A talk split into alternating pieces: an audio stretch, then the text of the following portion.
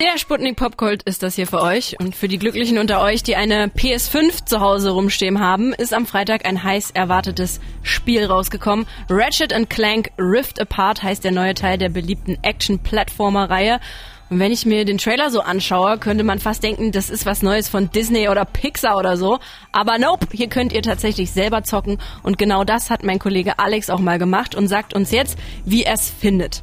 Also, Ratchet Clank ist ja so eine ganze Reihe, das weiß ich. Hast du die alle vorher gespielt oder kann man auch irgendwo so mittendrin einsteigen? Genau, also das erste Ratchet Clank kam schon 2002 raus und seitdem gab es echt zig Teile. Früher habe ich sogar mal ein paar davon gespielt, aber das ist schon so lange her, dass meine Erinnerungen dem dementsprechend schlecht sind, so dass es eigentlich kaum zählt.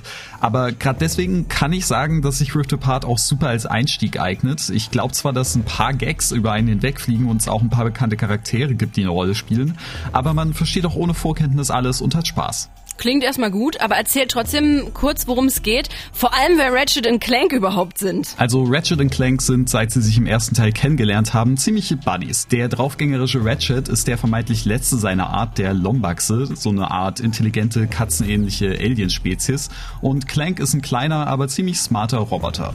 Das klingt alles ziemlich Sci-Fi-mäßig und ist es auch, nimmt sich aber deutlich weniger ernst als jetzt sowas wie Star Wars oder Star Trek, sondern hat eher so einen Samstagmorgen-Cartoon-Charme. Die zwei sind seit ihrer letzten Weltrettungsmission aber ziemlich eingerostet. Findest du das nicht schräg, eine Feier für uns? Ich meine, wir hatten keine Heldentaten seit Jahren. Hält man uns schon für abgewrackt? Oh, was, wenn wir abgewrackt sind? Hm? Zum Glück müssen wir keine Heldentaten vollbringen. Außer vielleicht lächeln und winken.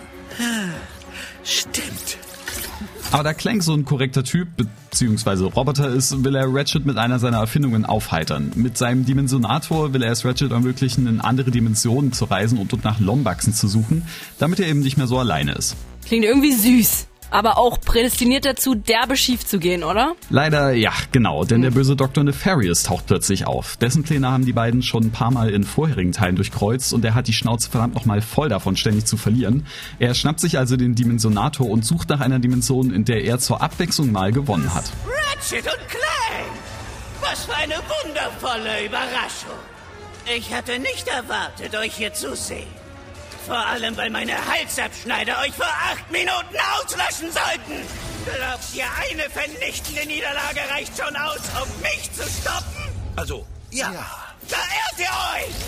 Wir reisen in eine Dimension, in der ich immer gewinne, damit ihr endlich mal wisst, wie das ist. Und natürlich findet er die auch und er wird von Doktor zum Imperator Nefarious, seinen eigenen Planeten mit Roboterdiktatur inklusive. Imperator versprach Frieden und Ordnung, doch Miss Zurkon spürt nur Unterdrückung und geringfügig günstigere Unterhaltungselektronik. Reisen zu anderen Welten wurden stark beschränkt, ebenso Bürgerrechte und öffentliches Meckern. Doof nur, dass Nefarious nicht so richtig weiß, wie er mit dem Dimensionator eigentlich umgehen soll und er das Raumzeitgefüge komplett zerreißt. Ratchet und Clank werden getrennt und müssen den Karren mal wieder aus dem Dreck ziehen. Und so viel kann ich ohne Spoiler verraten, dabei kommt tatsächlich auch noch ein anderer Lombax mit ins Spiel. Das klingt alles so verrückt und abgefahren, ich habe auch nur die Hälfte verstanden. Und es erinnert mich tatsächlich so ein bisschen an so einen Animationsfilm, ne? Ja, voll. Und das kommt natürlich auch zum einen vom Look, der wirklich extrem hübsch ist. Das ist eins der wenigen PS5-exklusiven Spiele, die es bisher gibt. Es kommt also nicht mehr für die PS4 raus und das merkt man auch, denn es ist halt echt eine Grafikbombe. Diesen Pixar-Disney-Stil könnte man echt ohne Probleme auch auf die große Leinwand packen. Aber auch die süß geschriebene Story mit sympathischen Charakteren verstärkt das und ich denke, ihr haben sowohl junge als auch alte GamerInnen Spaß. Okay, verstehe. Geschichte und Optik kriegen schon mal einen grünen Haken von dir, aber macht's denn auch Spaß zu spielen? Aber sowas von. Das Spiel trifft eine echt schöne Mischung aus Jump-and-Run-Einlagen, Kleinrätseln und Ballereien mit einem großen Arsenal, wobei letztere schon den größten Fokus bilden. Die Knarren fallen aber dabei zum Glück recht kreativ aus. Es gibt einen klassischen Blaster, aber eben auch einen fliegenden Pilz als Waffe oder den Verpixler. Was der macht, ist glaube ich recht selbsterklärend.